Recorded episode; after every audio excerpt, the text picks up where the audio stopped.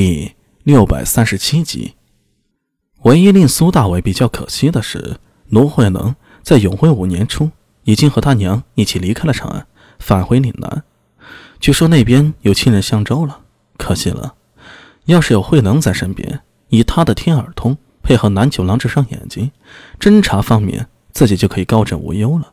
不过，慧能回岭南，让苏大伟心中确定了一件事儿：十有八九，慧能就是历史上那位禅宗六祖了。苏大为倒也没觉得有什么遗憾的，能相识一场也是一段缘分。只是不知日后他成为禅宗六祖，陈武向弘忍一波时，会不会想起自己这位不良帅呢？摇了摇头，苏大为将这些念头给抛开了。呃，苏帅，那个南九郎有些鲜艳的向苏大为腰上指了指。苏大为低头一看，在自己腰间叠系一侧系了个小带，镶以银边，这就是俗称的银鱼带了。大唐规定，三匹以上紫袍配金鱼带，五匹以上匪袍配银鱼带，六匹以下绿袍无鱼带。这鱼带里面装着鱼符，就是腰牌。作为官员出入宫的凭证，上次时候，武媚娘向李治讨要了个腰牌，也就是鱼符，赐予苏大伟，令他有能出入宫的权利了。金鱼带是别想了，不过配个银鱼带嘛。严格说起来，不良人五品无级，能佩戴五品官员的银鱼带，已经是特别的优待了。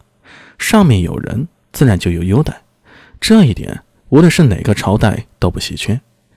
平时苏大为是不佩戴鱼带出来的，不过这次随武媚娘来万年宫，有着护驾和通传情报之责，他便将银鱼带一起带上了。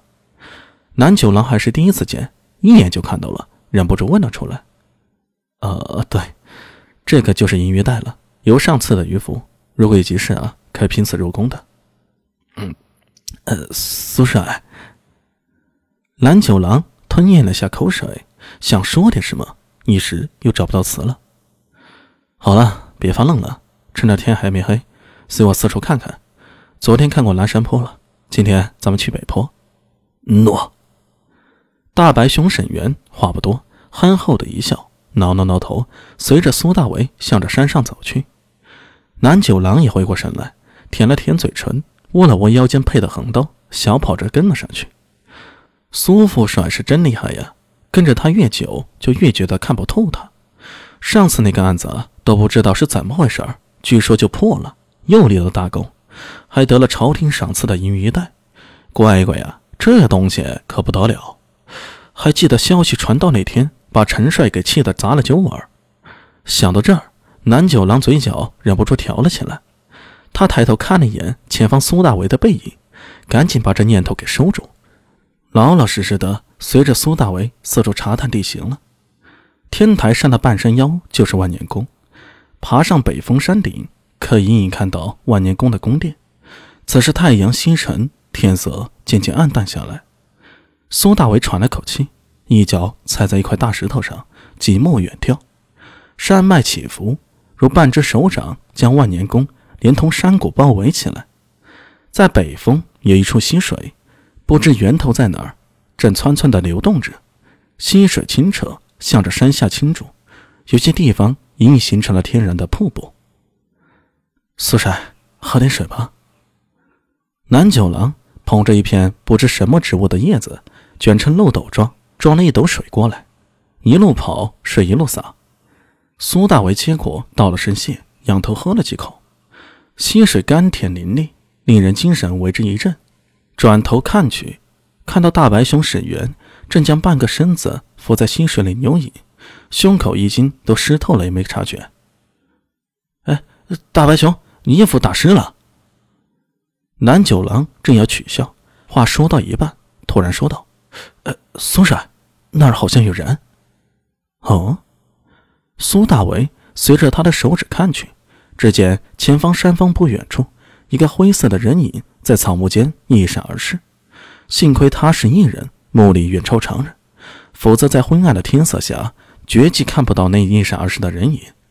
不可能是金武卫啊，也不会是我们不良人。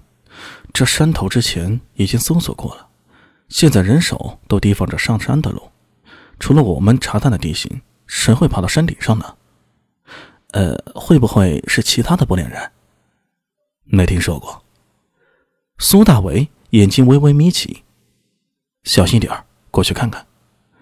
以苏大为为首，沈源和南九郎跟着，三人向着前面山峰摸去。开始还能跟上，但苏大为速度快，很快便将两人给抛开了。哗啦，草木摇动，一双眼睛透过枝叶缝隙警惕地看了看。这是刚才那人出现的地方。苏大伟赶了过来，但一时半会儿也不知那人去了哪儿。他蹲下身子，伸手摸了摸地面，绿植有被踩踏过的痕迹，痕迹较新，也就是说，不可能是之前搜山的精武卫们留下来的。刚刚有人来过，这人不是自己人，会是谁呢？苏大伟抬起头来，眼中闪过危险的光芒。